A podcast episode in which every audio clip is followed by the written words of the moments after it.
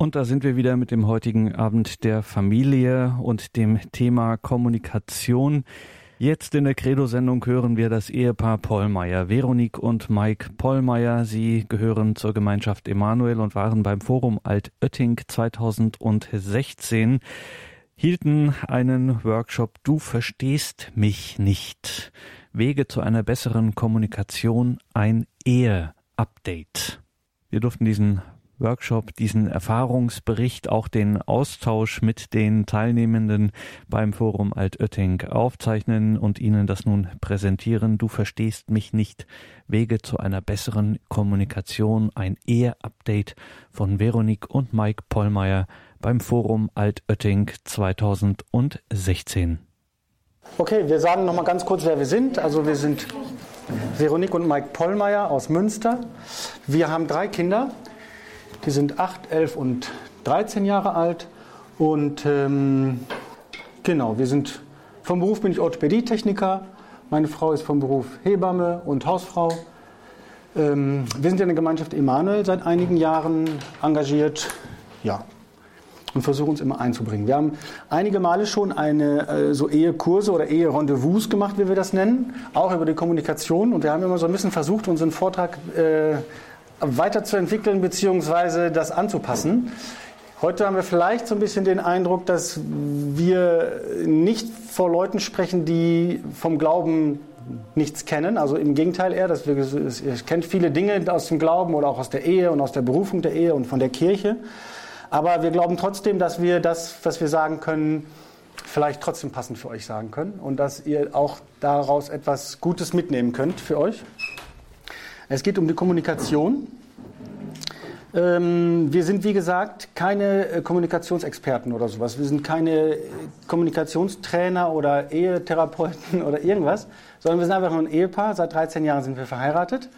Und ähm, wir haben, also wir können schon sagen, dass wir so viele ja, verschiedene Etappen in unserer Ehe haben. Und ähm, also wir haben auch so manchen Sturm schon so hinter uns gebracht. Und es gab auch eine Phase in unserer Ehe, wo wir wirklich auch tatsächlich schon so weit waren, dass wir gesagt haben, wir nehmen eine Eheberatung in Kauf, um einfach äh, richtig, ja, richtig weiterzugehen oder überhaupt mal richtig miteinander zu überlegen, weil wir gedacht haben, Moment, wenn wir so weitermachen, dann wird das nichts, dann, dann können wir nicht weit, dann können wir unsere Ehe am Ende gar nicht weiter zusammenleben. Und äh, wir sagen da gleich noch was dazu, äh, was wir da erlebt haben. Und äh, wir haben aber festgestellt, das schon mal vorweg, dass es eigentlich bei dem, bei den Problemen, die wir so mitgebracht haben, die wir da reingebracht haben, dass es eigentlich nur in Anführungsstrichen um Kommunikationsprobleme geht. Da waren wir beruhigt. Äh, wir haben gesagt, so die Basis stimmt so. Ähm, aber es ist schon klar, dass wir natürlich viele Unterschiede haben. Ne? Also ich bin ein Mann, das ist eine Frau. Das ist nicht selbstverständlich. Ich bin aus Westfalen, Nordrhein-Westfalen, und Veronique ist aus Frankreich, aus der Bourgogne. Also das ist, wir sind sehr, das sind schon mal also von der Mentalität und von der Muttersprache äh, unterschiedlich. Und wir merken immer jetzt, auch jetzt nach 13 Jahren Ehe, merken wir immer noch, dass Veronique manchmal was ausdrückt auf Französisch oder ich auf Deutsch, äh, was sie gar nicht so versteht, verstehen kann. Wir müssen dann tatsächlich nochmal erklären und, und erzählen, worum es geht. Aber ich, ich glaube, das haben, das haben wir nicht nur, weil wir aus verschiedenen Ländern kommen, sondern ich glaube, das haben schon alle Ehepaare. Aber oftmals nimmt man sich nicht die Zeit oder man hat nicht die Lust, Dinge besser zu erklären, was man selber meint und lebt. Äh, wir sind so ein bisschen dazu gezwungen, eben aufgrund unserer Herkunft. Ne? Und worum wir ganz stark eingehen wollen, das ist auch nochmal in unserem Vortrag über die Kommunikation, dass wir die fünf Sprachen der Liebe vom Gary Chapman, das ist ein Ehetherapeut aus den USA, ein evangelischer, äh, ich glaube, Pastor. Ähm, kennt ihn jemand oder kennt diese fünf Sprachen der Liebe? Kennt das jemand von Ihnen? Ja.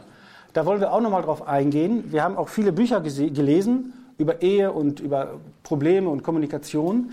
Und wir müssen ganz ehrlich sagen, dass wir dieses Buch mit den fünf Sprachen der Liebe, auch wenn es schon sehr bekannt ist, immer wieder eigentlich als ein ganz, ganz wertvolles Buch für Eheleute empfinden. Und warum? Weil, das ist genau das, was der Papst jetzt in, äh, der Papst Franziskus in ähm, Amoris Letizia gesagt hat auch, dass die Ehe, zu, die Berufung der Ehe, es geht darum, es geht nicht darum, dass wir uns lieben und das ist alles wunderbar, sondern es geht darum, wie vergrößere ich die Liebe, die wir haben. Und das, äh, sagt der Papst, das ist die Berufung der Ehe, die Vergrößerung der Liebe. Und das ist eigentlich mit diesen fünf Sprachen der Liebe Werkzeuge, auch eines der Werkzeuge über die Kommunikation. Wie kann ich das vergrößern? Und darüber wollen wir so ein bisschen sprechen. Und äh, ja, genau. Also wir gehen, wir machen erst einmal ganz kurz so ganz allgemein das, was Sie auch feststellen mit Sicherheit, was heutzutage an Kommunikation Schwierigkeiten gibt, oder beziehungsweise so diese Trends, die es so gibt. Ne? Es gibt sicherlich zwei große Megatrends in unserer Gesellschaft, die auch für unsere Ehe nicht halt macht. Ähm, das ist einmal so diese Beschleunigung des Lebens, ne? das Ganze. Also das betrifft die Arbeitswelt ganz stark, das betrifft unseren Familienkalender, ähm, wo wir mittlerweile auch schon, äh, früher, da konnten wir sagen, wir kommen morgen auf, zum Frühschoppen zu euch oder wir trinken mal ein Bier. Was macht man in Westfalen gerne? Nach der Messe gehen wir noch ein Bier trinken oder so. Das geht alles heutzutage irgendwie gar nicht mehr ohne, ohne Kalender. Wir machen ja fast keine Termine mehr ohne Kalender. Und, und das ist in ganz vielen Familien so. Also es gibt so tatsächlich so eine Beschleunigung und auch eine Organisation der Freizeit, die immer stärker so als Stressfaktor wird. Ne? Wir müssen das, die Paare sind alle sehr eingeteilt.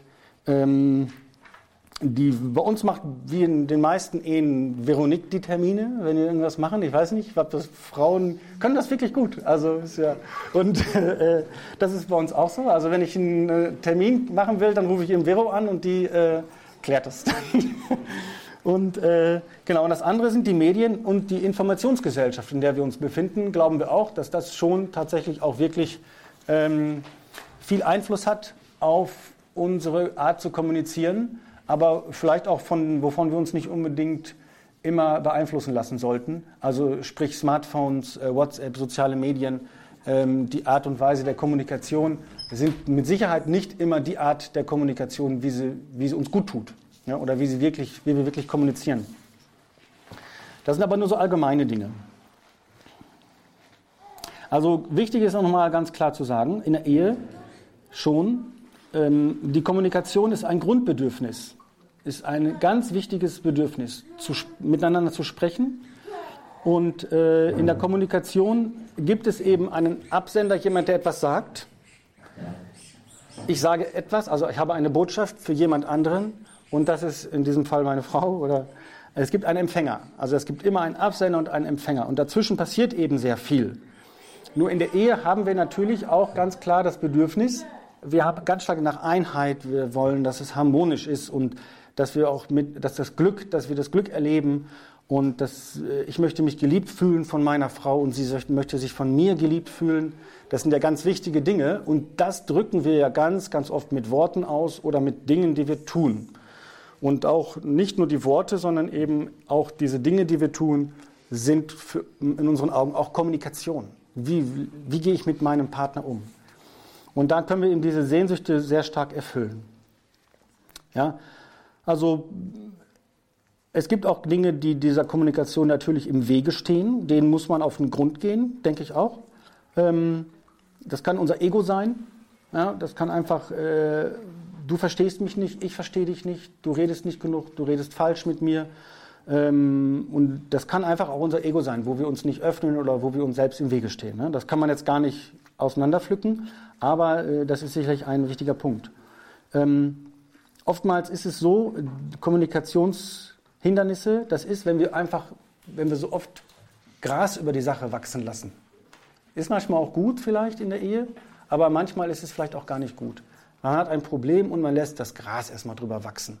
Bis man nichts mehr davon, denkt man nicht mehr dran. Dann denkt man, ach, ich habe ihm ja vergeben. Oder er, sie hat mir vergeben oder so. So dieses Gras über die Dinge wachsen lassen. Ist strategisch wahrscheinlich auch gut manchmal, dafür muss man sich halt auch kennen. Aber ähm, oftmals gerät es dann einfach unter die Räder und man arbeitet nicht daran. Ja?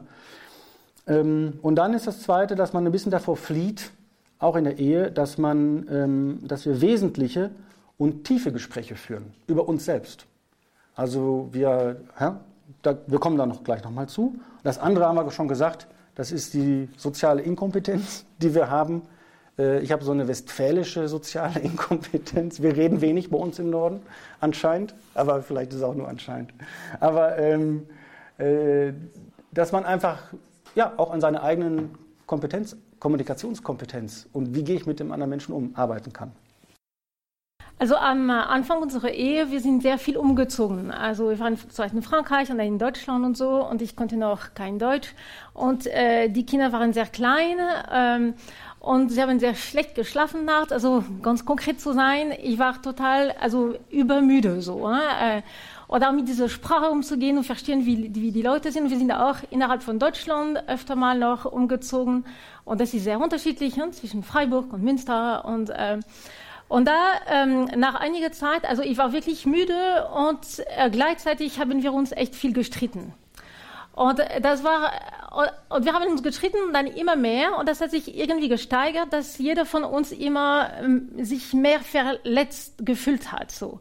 Und wir, am Anfang, wir wussten nicht mehr, welcher Grund das war, warum wir uns gestritten haben. Aber der Streit war immer da und immer wieder und das war immer, ähm, äh, also mehr verletzend für uns beiden.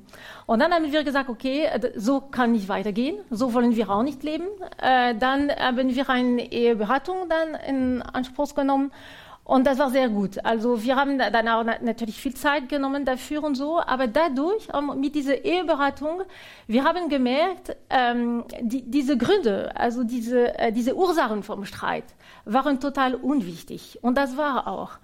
Und, ähm, und diese, diese Basis, also was, was äh, jeder von uns wollte für sein Leben, also diese Grundbasis stimmte zwischen uns. Wir wollten beide das Gleiche und wir hatten echte äh, Kommunikationsprobleme.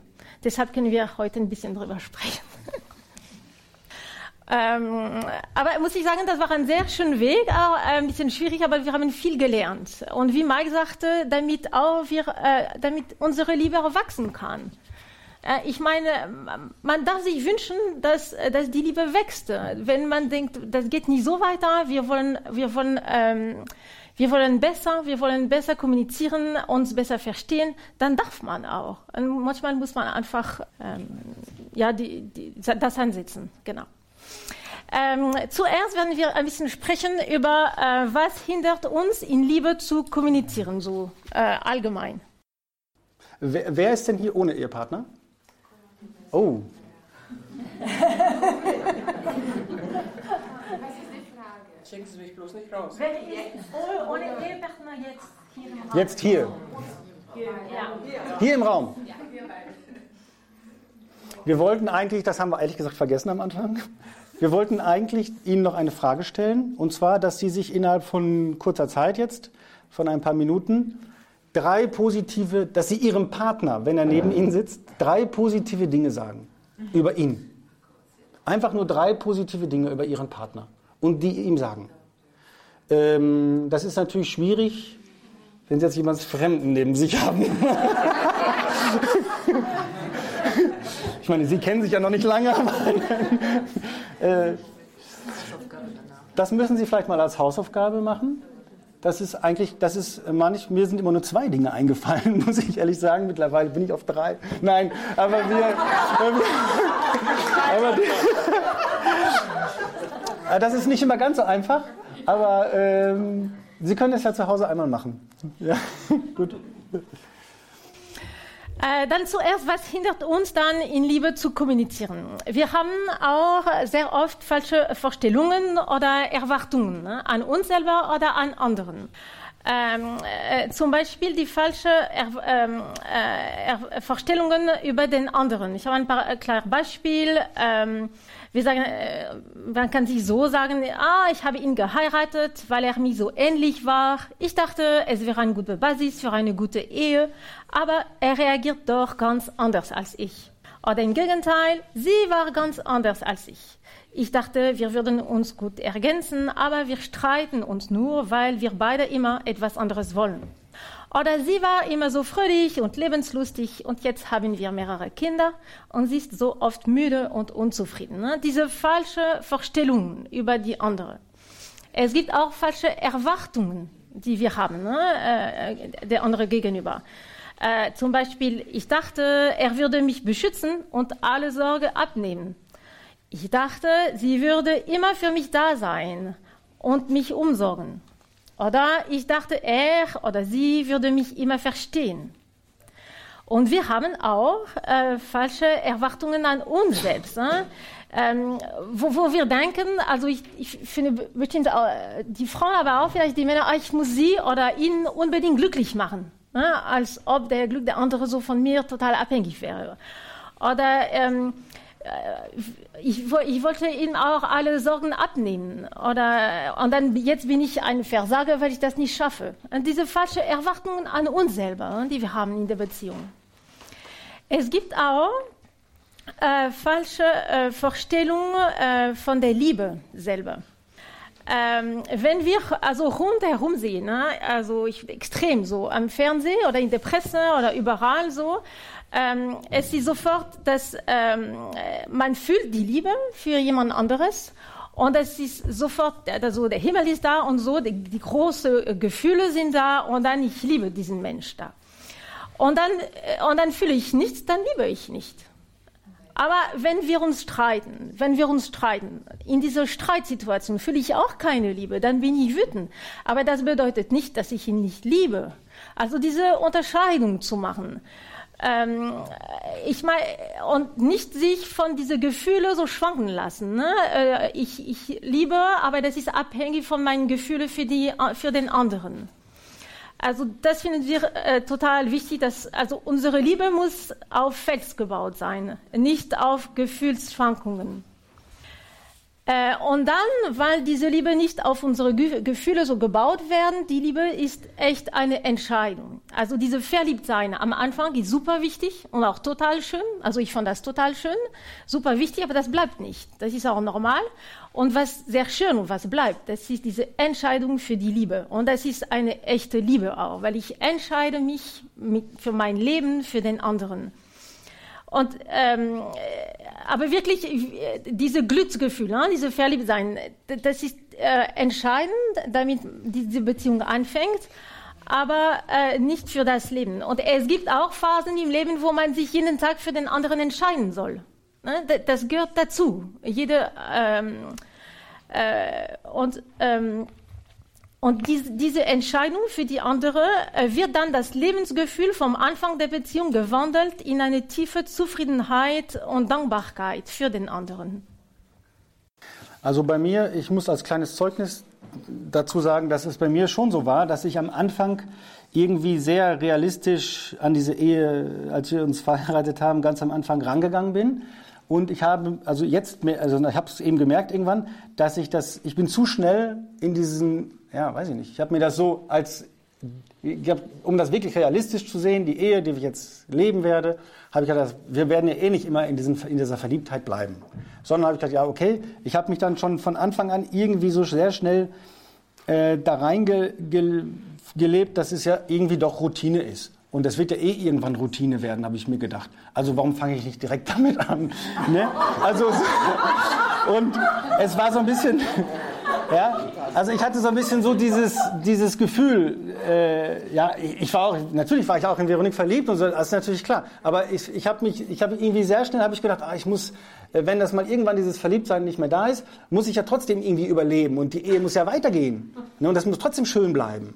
Aber dann habe ich irgendwie so gedacht, ja gut, das muss ja auch, dann wird es halt in so eine Routine wechseln.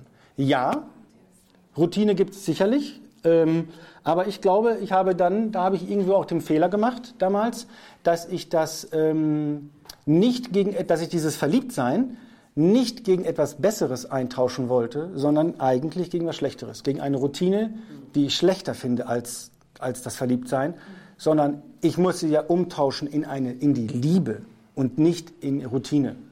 Ich muss die, das Verliebtsein muss ich wandeln in Liebe. Und dann baue ich immer mehr auf Fels unsere unsere Ehe. Das haben wir so erfahren. Und das war für mich auch ein, das war für mich zum Beispiel auch eine Erkenntnis äh, von der Beratung, die wir bekommen haben. Das war sehr gut. Äh, natürlich dürfen wir nicht verschweigen, wenn wir über Kommunikation reden, dass es so viele verschiedene äh, Zugänge gibt über Kommunikation. Es gibt auch so viele verschiedene Bücher, ne, die zwischen diese Verschiedenartigkeit von Mann und Frau darstellen. Die sind auch ganz wichtig und erleuchtend. Ja, Männer sind vom Mars oder Frauen sind vom Venus und so weiter. Warum können Warum Männer nicht zuhören und Frauen nicht einparken können.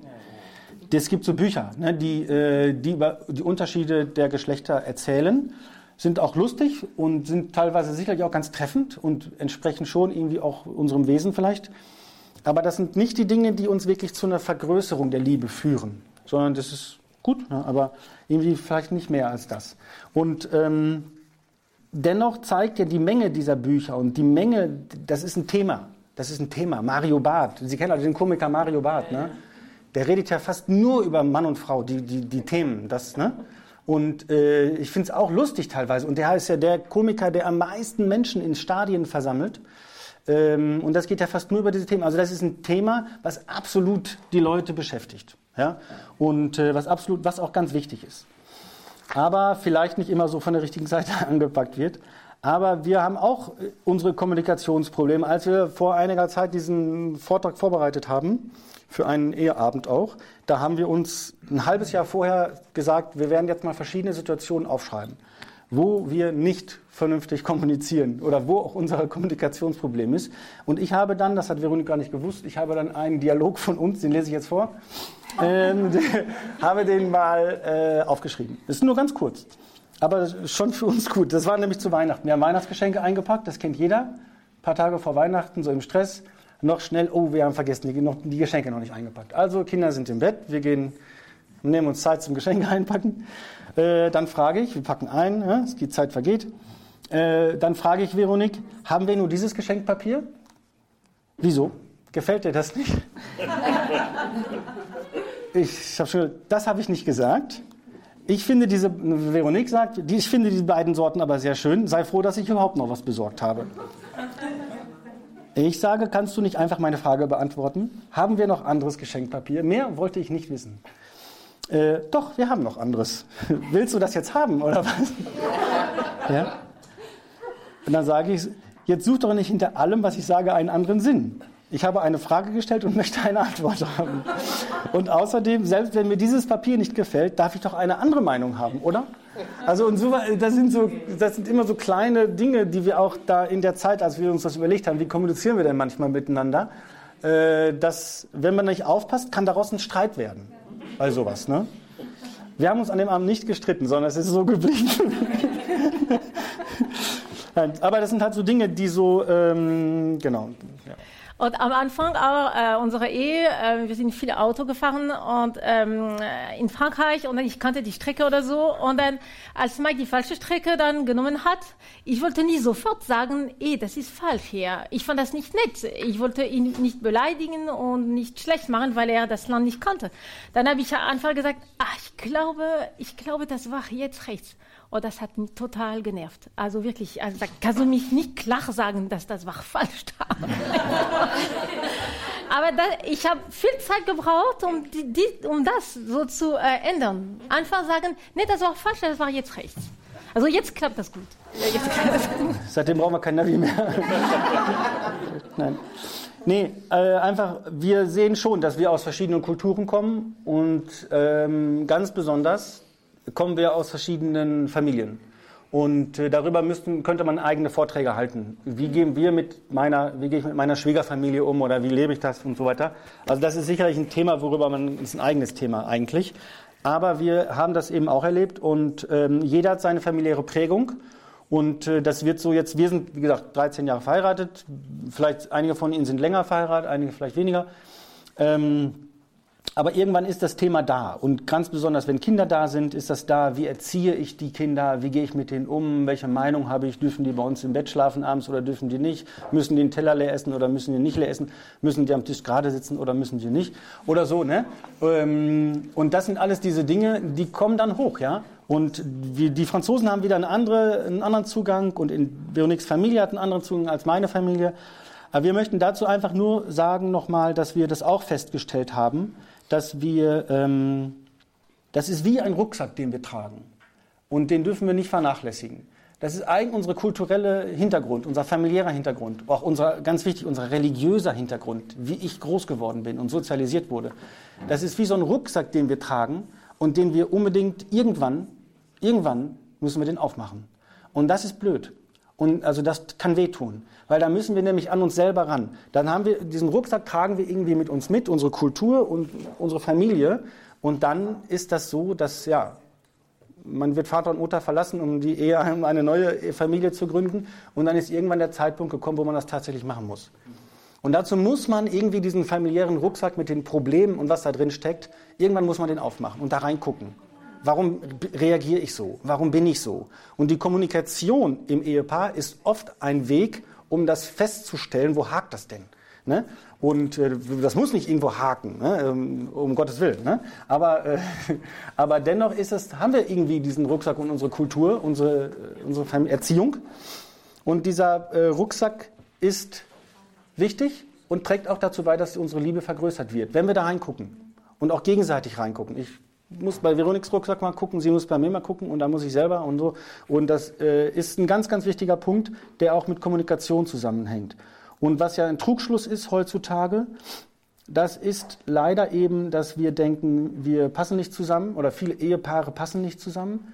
Ähm, die, dass man denkt, ein Partnerwechsel wäre auch ein Rucksackwechsel. Aber das ist, wir glauben, dass es ein Trugschluss ist und dass man äh, lieber die Ehepaare motivieren sollte, an sich zu arbeiten, bevor man den Partner wechselt.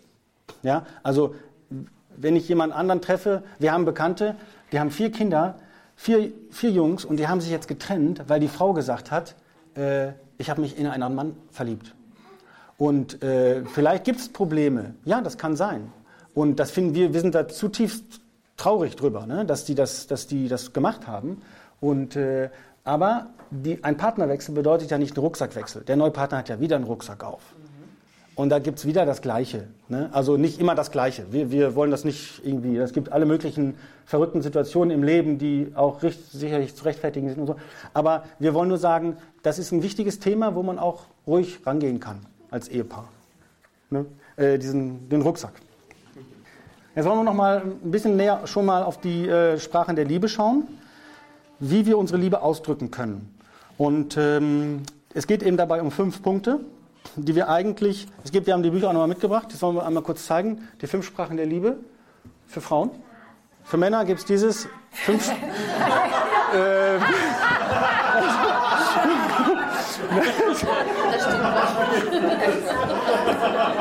also das ist hier die fünf Sprachen der Liebe für wenig Leser. Seit kurzem, seit kurzem auf dem Markt. Ist nicht schlecht. genau. Einfach nur mal, äh, wollen wir einmal exemplarisch einmal mitbringen. Ähm, also es gibt fünf Sprachen der Liebe, die wir einfach nennen. Also ich sage erstmal einfach. Erstens Lob und Anerkennung. Ich sage nur mal einmal die Worte. Lob und Anerkennung. Zweitens Geschenke, die von Herzen kommen. Drittens Hilfsbereitschaft. Viertens Zärtlichkeit. Und fünftens, das ist die Zweisamkeit. Und diese fünf äh, Sprachen letztendlich haben viele Nebendialekte, die kann, drückt jeder irgendwie auch individuell und persönlich aus. Es gibt so, hm, können wir Dialekte nennen vielleicht. Aber das ist schon, äh, diese fünf Sprachen äh, sind schon, decken schon, decken sehr, sehr viel ab. Veronique, ihre Sprache, sind wir uns einig drauf geworden, ist sicherlich die Zweisamkeit, dass wir gemeinsam beisammen sind. Ja? Und bei mir ist sicherlich äh, die Sprache Hilfsbereitschaft.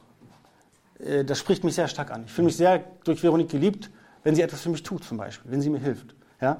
Äh, ich habe mich tierisch aufgeregt einmal, das war auch zu Weihnachten, da war Veronique krank und ähm, hatte so einen Magen-Darm-Anflug irgendwie und dann war sie krank und lag im Bett und sie sagte nur, oh, ich fühle mich so schlecht. Und äh, Mike, vielleicht, wenn du noch zufällig äh, Zeit hast und kommst noch mal in die Stadt, könntest du mir dann vielleicht eventuell eine Cola mitbringen? Ich übertreibe jetzt ein bisschen. Ist das ein bisschen übertrieben? Könntest du mir vielleicht eventuell eine Cola mitbringen, wenn mir das gut tut? Und dann ne, ne, riecht mich das auf und dann sage ich, nee, mache ich nicht. äh, aber wenn sie sagen würde, wenn sie, für mich wäre das dann einfach etwas, ähm, da habe ich so ein bisschen entdeckt, dass auch die Hilfsbereitschaft für mich einfach wichtig ist äh, als Person. Ne? Äh, wenn ich sagen würde, Mike, mir geht's schlecht, kannst du bitte losfahren und für mich eine Cola holen aus der Stadt? Dann würde ich mich viel stärker angesprochen fühlen, dann fühle ich mich gebraucht, dann kann ich helfen, dann kann ich helfen und dann denke ich, ah, Veronique braucht mich. Das ist gut. Und so kann ich ihr meine Liebe beweisen. Also ich bin so ein bisschen, äh, das war für mich so ein, einfach etwas, wo ich gemerkt habe, ah Moment, das ist was, ich glaube, die Hilfsbereitschaft ist etwas, was mich sehr stark anspricht. Ne?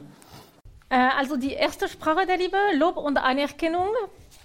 Äh, die, Sie haben also ähm, äh, das, das Ehepaar heute Morgen ein bisschen drüber gesprochen schon.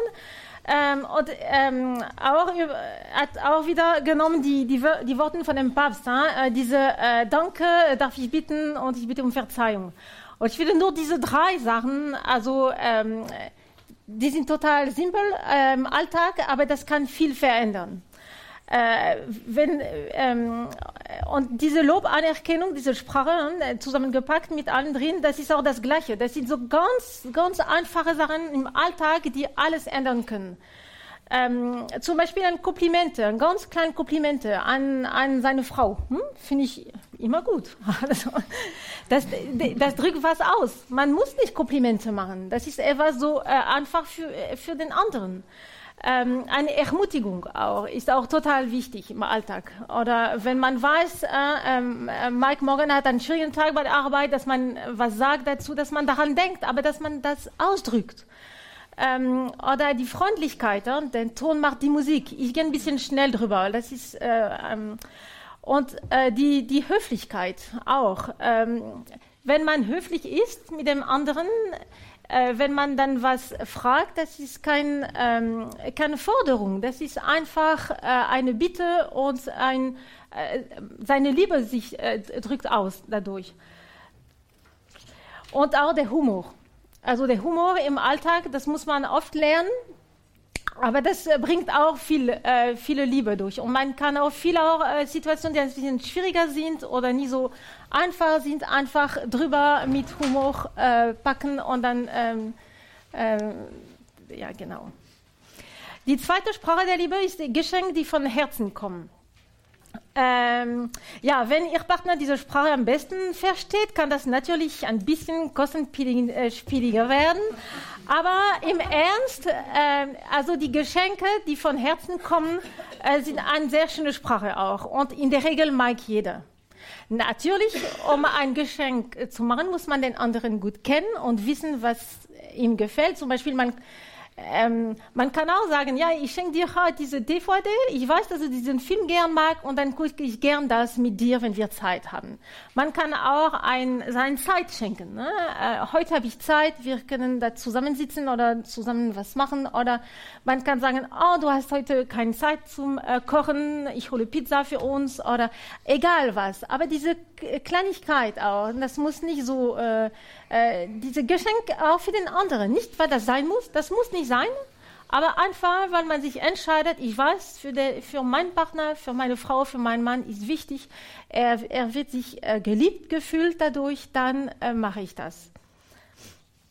Ja, genau. Also die ähm, schon wieder, also bei mir, ich will noch mal ein kleines Beispiel reinbringen, äh, wo ich auch immer dachte, diese kleinen Geschenke ist vielleicht nicht notwendig, aber ich habe den, äh, ich muss sagen, ich habe schon den Wert von kleinen Geschenken entdeckt. Ähm, also bei mir war es auch immer so, das sind vielleicht so Selbstverständlichkeiten, aber ich habe immer gedacht, ey, ich gehe doch jeden Tag, ich gehe morgens abends 8 Uhr zur Arbeit, komme erst um 18 Uhr wieder oder später. Äh, ich mache doch alles. Ich gebe doch schon 100 Prozent oder noch mehr. Ich mache doch alles. Ich versuche das Geld zu verdienen und wir, äh, das ist ja schon total, ich verausgabe mich ja eigentlich schon letztendlich sehr dadurch. Ne? Und äh, reicht das denn nicht? Sieht Veronik das denn nicht? und äh, oder die Kinder, dann komme ich nach Hause, dann macht man mit den Kindern noch was und bis dann abends Schluss ist, das kennen sie ja. Und, ähm, aber das ist es nicht. Das ist die Hingabe in der Ehe, ja, das stimmt. Die versuchen wir eh zu leben. Aber wenn ich ab und zu mal eine Blume mitbringe, würde oder äh, oder einfach oder einfach mal was Schönes, eine leckere Schokolade, die, wo ich weiß, Veronique mag die gerne. Guck mal, die habe ich gesehen, die bringe, habe ich dir mitgebracht. Einfach so, gratis ohne irgendwas, das hat eine ganz andere Wirkung. Und das ist nicht äh, das andere, das ist klar, ich gebe mich dahin für meine Familie. Äh, wie Veronique gibt sich ja auch total hin für unsere Familie und macht alles, was möglich ist. Ähm, und trotzdem freue ich mich total, wenn sie sagt, guck mal, Mike, ich habe das gemacht, was du am liebsten magst.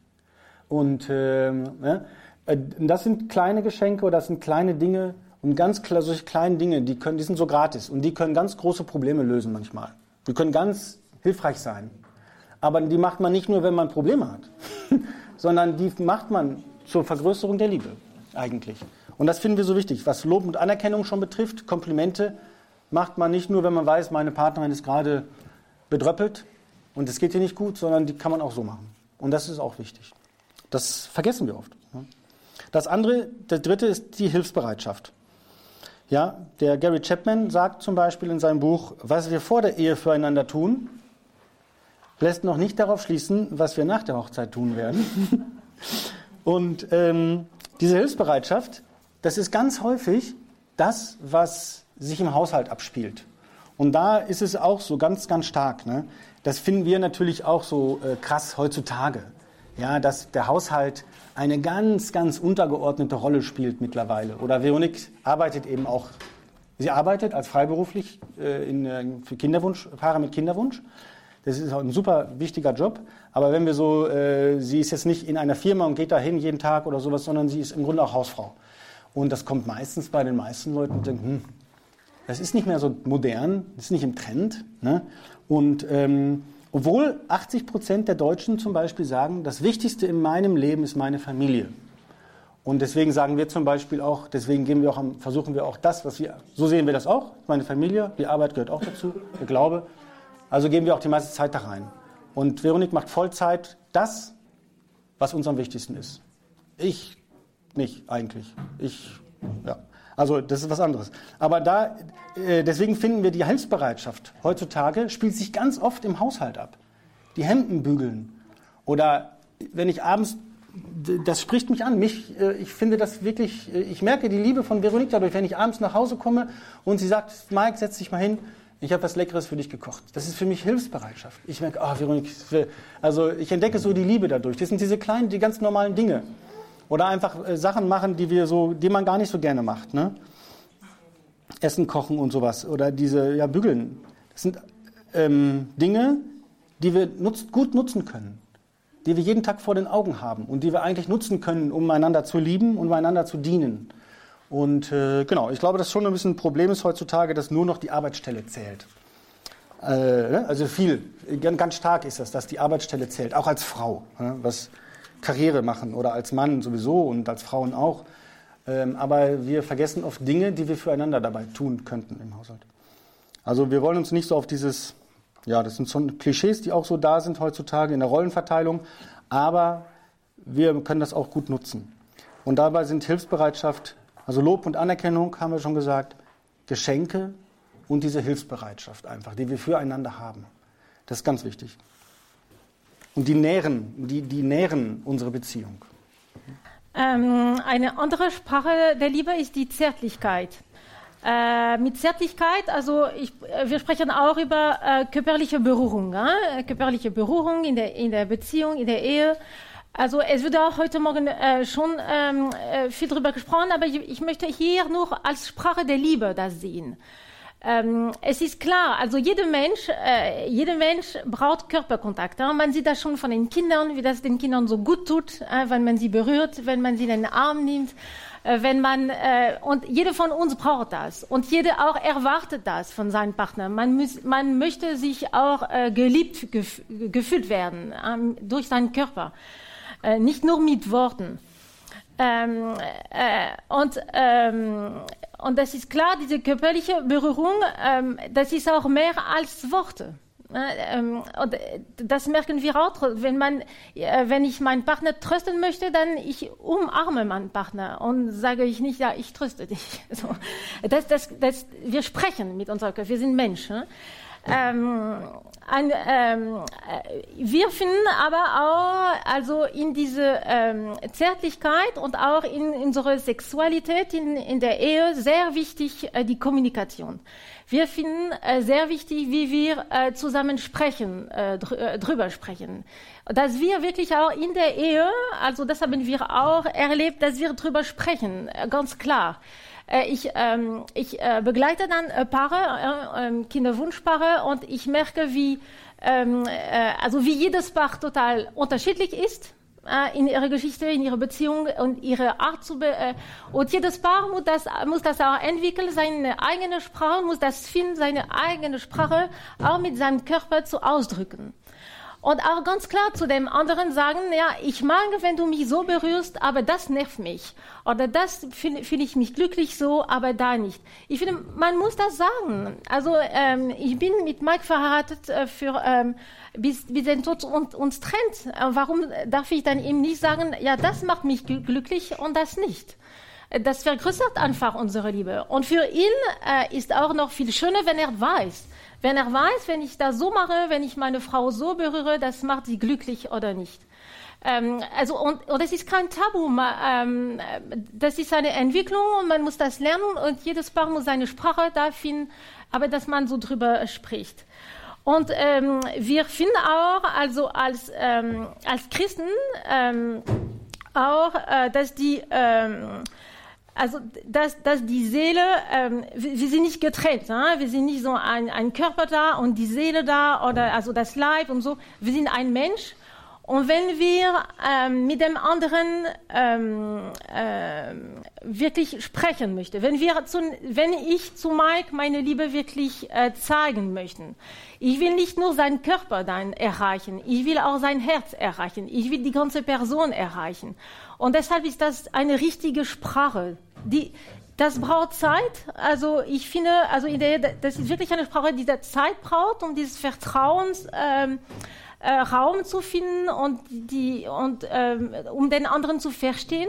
Aber das ist wirklich so ein, ähm, äh, eine sehr, sehr schöne und ähm, äh, sehr schöne Sprache der Liebe äh, für, für die Ehe. Und diese äh, Geschlechtsakt auch, also ich meine, das ist ein Geschenk, äh, das Gott uns gibt als Ehepaar, diese Sprache und diese Art zu kommunizieren. Und das muss, muss man einfach genießen. Aber wie, wie gesagt, man darf auch darüber sprechen können. Die Zweisamkeit ist die fünfte Sprache. Und ähm, dabei geht es eben, natürlich geht es darum, Zeit miteinander zu verbringen. Zwei, das sagt das Wort Zweisamkeit ja schon. Ähm, aber es ist nicht, äh, wir haben viel Bekannte, sage ich mal so, die sagen uns, oh, wir besprechen alles. Wir haben ja keine Geheimnisse voneinander. Wir haben den Urlaub schon gemeinsam geplant. Die Finanzen haben wir alles besprochen. Und äh, das wird alles besprochen. Erziehungsfragen, Urlaubspläne, Berufsprobleme, das wird alles besprochen. Wie geben wir unser Geld aus? Wie investieren wir unser Geld? Das wenige, das wir haben äh, oder so, ja? Das wird alles dann, das wird alles besprochen. Und äh, aber wir fragen uns dann natürlich, hab, ist Zweisamkeit das oder ist Zweisamkeit vielleicht noch mehr, dass wir miteinander sind? Und das über eine Alltagsverwaltung hinausgeht und dass die Berufung der Ehe in der die Zweisamkeit bedeutet, dass wir uns einander mitteilen. Ich teile mich mit. Ich rede über mich. Ich rede, was mich bewegt. Ich, also sich einander mitteilen. Das ist eine, das hält eine Beziehung am Leben. Und die, das befähigt eine Beziehung zu einer ganz tiefen Entwicklung. Das ist nicht einfach. Und ähm, aber das geht darüber hinaus, was wir oft denken, dass wir so über alles, alles besprechen und so. Aber wie, wie, wie geht's mir? Das ist natürlich auch wichtig in der Beziehung. Klar, wir können nicht immer sagen, du machst das, du machst das nicht, du solltest lieber das tun, immer dieses du, du. Das ist natürlich äh, oft kontraproduktiv. Aber wenn wir über uns reden, dann müssen wir auch oft, wir müssen schon sagen, was uns wirklich bewegt und was wir sind. Und ähm, das wird eben so auch in der Psychologie auch so, gibt es es auch. Und dabei wird es eben so genannt, dass es über wesentliche Gespräche geht. Wir müssen wesentlich miteinander sprechen. Und äh, das, glauben wir, ist in der Kommunikation in der Ehe ganz wichtig. Und dabei geht es auch um diese Zweisamkeit. Wir versuchen immer irgendwie Abend, Abende zu finden. Eigentlich wollen wir das einmal in der Woche machen, einen Eheabend zu machen. Das schaffen wir aber auch nicht immer oder selten mal so gesagt, ja. Äh, aber dass wir uns einfach hinsetzen, einen Abend, dass wir einfach nur Zeit füreinander haben und dass wir miteinander sprechen, über uns sprechen, über, ne, dass wir einfach Zeit haben zusammen. Und äh, ja, vielleicht ist es wichtig, dass man so, ja, so Abende hat, dass man sich Zeit nimmt dafür. Ne? Und äh, ganz, ganz häufig ist gehört sich auch dieses, dieses Aussprechen lassen. Das ist total wichtig. Ja? Wir Männer haben ja ganz oft das, äh, die, die Tendenz, wenn, oder ich habe die zumindest, ich spreche mal für die anderen Männer mit, ähm, wenn Veronik was sagt, dann sage ich, alles klar, ich regel das. Ich weiß schon. Ah ja, das kriegen wir hin. Kein Problem. Ne? Und äh, ist kein Problem. Ne? Das, kriegen, das ist kein Problem. Ich habe schon eine Lösung. Ich habe und ich habe eine Lösung, die, sobald Veronique schon ein Problem anspricht, bin ich oft da und denke schon drüber nach, wie kann ich das lösen? Warum mache ich das? Weil ich sie liebe, weil ich ihr helfen will, weil ich denke, das ist das, was ich jetzt beisteuern kann. Und ich habe mich schon so oft damit vertan. Äh, ich hätte sie einfach reden lassen sollen. Dann hätte, hat sie mir schon oft gesagt, Mike, das hätte mir viel mehr geholfen, wenn du jetzt gar nicht das Problem gelöst hättest. Ich wollte das nur sagen. Und das, das ist auch eine, so eine Kultur ne, miteinander, die man so erlebt, ähm, die man auch entwickeln muss. Und da ist, glaube ich, schon so, ah, so Zweisamkeit, ja, über diese wesentlichen Gespräche, dass man das lernt, wie kriege ich das hin, dass ich meine Frau aussprechen lasse, dass sie sprechen kann, dass sie mich ausspricht, dass man sich dass man hört, hört, hören. Ist eigentlich ein ganz wichtiges Wort, das Hören. Ja, ja ein, ein Beispiel noch ähm, zu Ende. Da, ähm, wir hatten dann diese ganze Fünfsprache der Liebe dann zusammen gesprochen und das vorbereitet und so für unseren Eheabend ähm, vor einiger Zeit. Und dann, dann habe ich gesagt, ja, also jetzt müssen wir das umsetzen. Ja, also, äh, und dann äh, wollte ich auch wirklich.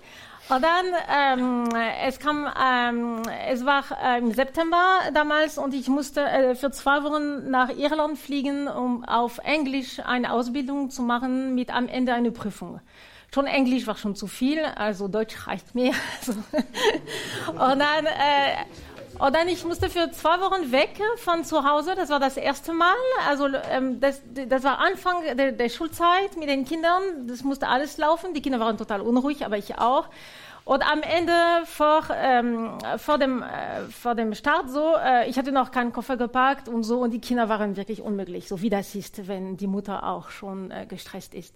Mike war noch bei der Arbeit, es war Spätnachmittag und ich gucke mein Ticket da und diese, wann mein Flug dann äh, abfliegt und wie mein Ticket für den Zug und ich habe gesagt, ich habe geguckt und ich habe gedacht, nee, wenn ich diesen Zug nehme, dann verpasse ich meinen Flug. Also das schaffe ich gar nicht. Das ist alles falsch mit diesem Ticket. Oder sag für den Tag danach um 5 Uhr, so früh. Also da, da, das war da, als ich das gelesen habe, das war mir wirklich zu viel. Also da habe ich gedacht, Vero, das schaffst du nicht. Also nach noch da anzurufen da und sagen, dass das nicht passt mit dem Ticket und so, das ist zu viel und noch kein Koffer gepasst und dann noch diese Sachen mit Englisch zu viel. Ich, das war mir wirklich zu viel. Und an dem Moment, ich habe gesagt, wer, wenn, wenn kann ich dann anrufen? ähm, ich, ich, konnte nicht. Ich war dann so und das war so spät und dann ich, ich dachte ich, ich muss das wirklich. Äh, ich war am Trennen da. Ich habe gesagt, ich muss jemanden anrufen. Habe ich Mike bei der Arbeit angerufen. Ähm, er sollte schon zu Hause sein, also. Aber ich habe ihn angerufen und ich habe nur erzählt mein Problem so. Und ich war wirklich am Weinen, weil ich habe gedacht, ich schaffe das einfach nicht. Das war für mich ein Tag zu viel, das Ganze. Und ich habe erzählt, geweint am Telefon und er hat nur geantwortet, Vero, was kann ich für dich tun? Und ich wollte getröstet werden. Ich wollte nur, dass er hört, ich, ich habe zu viel Stress, ich schaffe das nicht.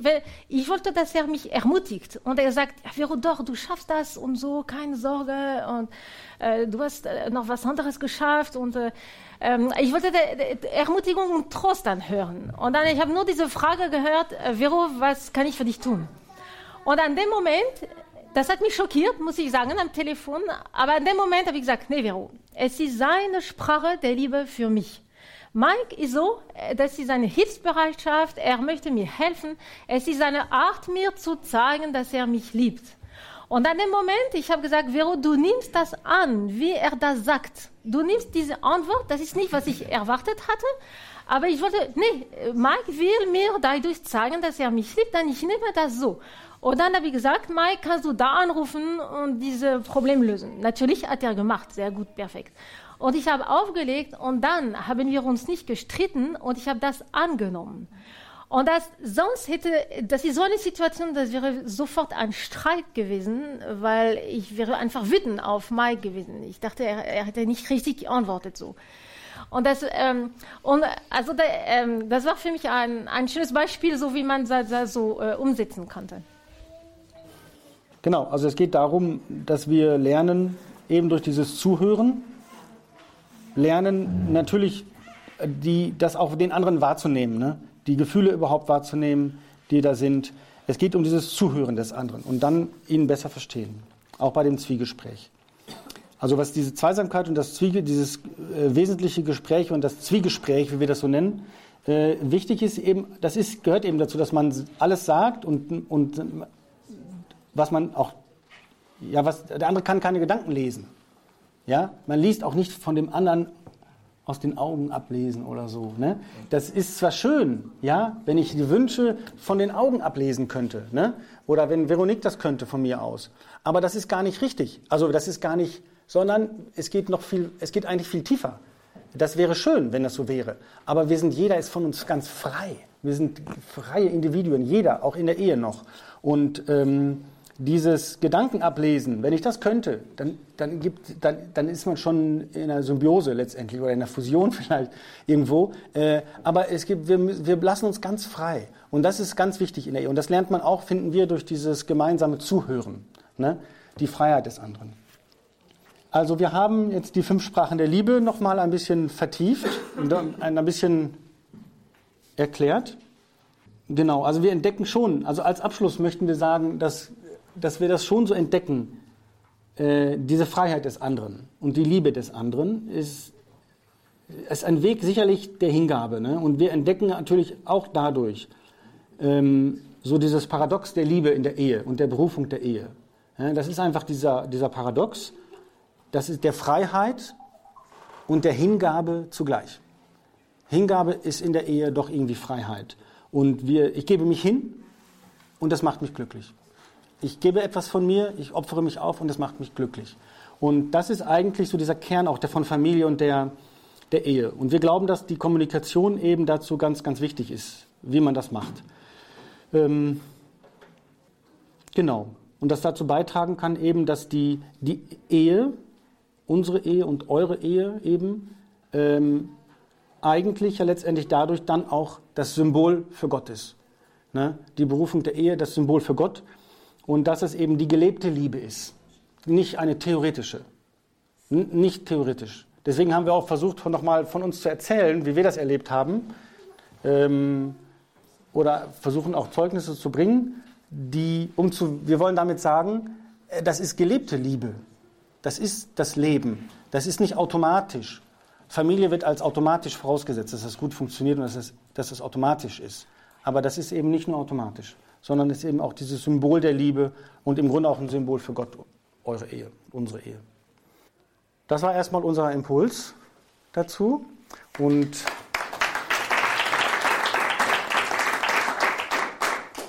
eine kleine Hausaufgabe habt ihr bekommen. Äh, drei positive Dinge eurem Ehepartner sagen. Und natürlich äh, gehört dazu auch äh, vielleicht mal, wer das noch nicht kennt, hier für die Männer das kleine Buch zu kaufen und die Frauen. Nein, äh, sich einfach mal das nochmal vielleicht zu überlegen. Vielleicht ist das für viele Paare oder auch für Paare, die schon lange verheiratet sind. Einfach mal einen Weg, diese fünf Sprachen der Liebe ein bisschen auszuprobieren und zu erforschen, was ist das, was mich ganz anspricht und was ist das, was meine Frau wirklich anspricht als Sprache der, was ist das, was sie am meisten berührt? Sind es Geschenke oder sind es äh, Zärtlichkeit oder sowas? Was berührt sie am meisten? Was berührt mich am meisten? Also das ist auch eine Hausaufgabe von heute, äh, das ein bisschen rauszufinden. Und das war es, das Ehe-Update in der Credo-Sendung bei Radio Horeb und Radio Maria. Du verstehst mich nicht. Wege zu einer besseren Kommunikation. Sie hörten den Mitschnitt eines Workshops mit Veronique und Mike Pollmeier von der Gemeinschaft Emanuel beim Forum Altötting 2016. Das Ganze können Sie auf einer CD nachhören, den Sie beim Radio Horeb CD-Dienst bestellen können. Oder aber Sie schauen auf horeb.org. Morgen im Laufe des Tages findet sich dann dieses Ehe-Update des Ehepaars Pollmeier auch auf unserer Homepage horeb.org. Jetzt beten wir gleich um 21.40 Uhr die Komplett, das Nachtgebet der Kirche. Bleiben Sie dran und beten Sie mit hier in der Gebetsfamilie von Radio Horeb und Radio Maria. Einen gesegneten Abend Ihnen allen und eine behütete Nacht wünscht Ihr Gregor Dornis.